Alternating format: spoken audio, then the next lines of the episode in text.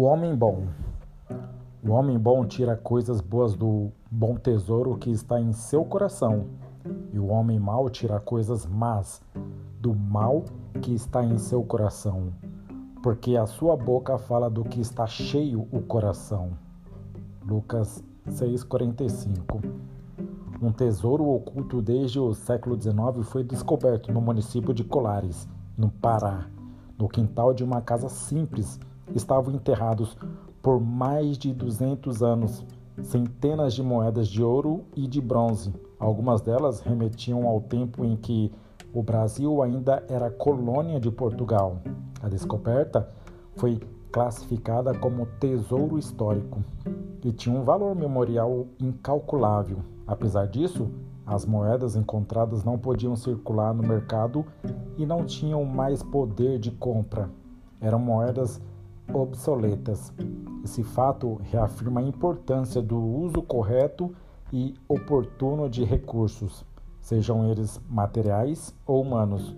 Tudo que, tudo que acumulamos, de certa forma, precisa ter um objetivo específico. Guardar só por guardar não faz sentido. Se existe tempo de guardar, também deve haver tempo de usar o que se guardou. O texto de Lucas 6,45 põe em contraste dois tipos de pessoas, a boa e a má. Ambas acumulam tesouros no coração. No entanto, uma é má porque só consegue tirar coisas más de seu tesouro, a outra é boa porque consegue tirar coisas boas do coração. Sob essa perspectiva, o ser humano bom é aquele que não apenas sabe acumular um bom tesouro, mas faz uso dele para fim prático e proveitoso.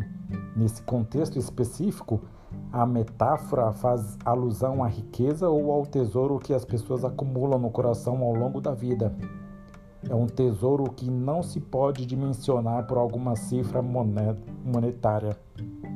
São princípios do reino internalizados no interior humano, os quais produzem frutos do espírito e resultam em valores essenciais que regem a vida. É o tesouro do caráter. De certa forma, a pessoa que somos e a maneira com que nos relacionamos com outros depende muito dessa poupança moral e ética que construímos. Por isso, Jesus disse: A boca fala do que está cheio o coração. Que tipo de tesouro você está acumulando durante a vida? Que princípios você tem priorizado como ideal para nortear a sua conduta? Lembre-se, você está construindo hoje quem você será amanhã.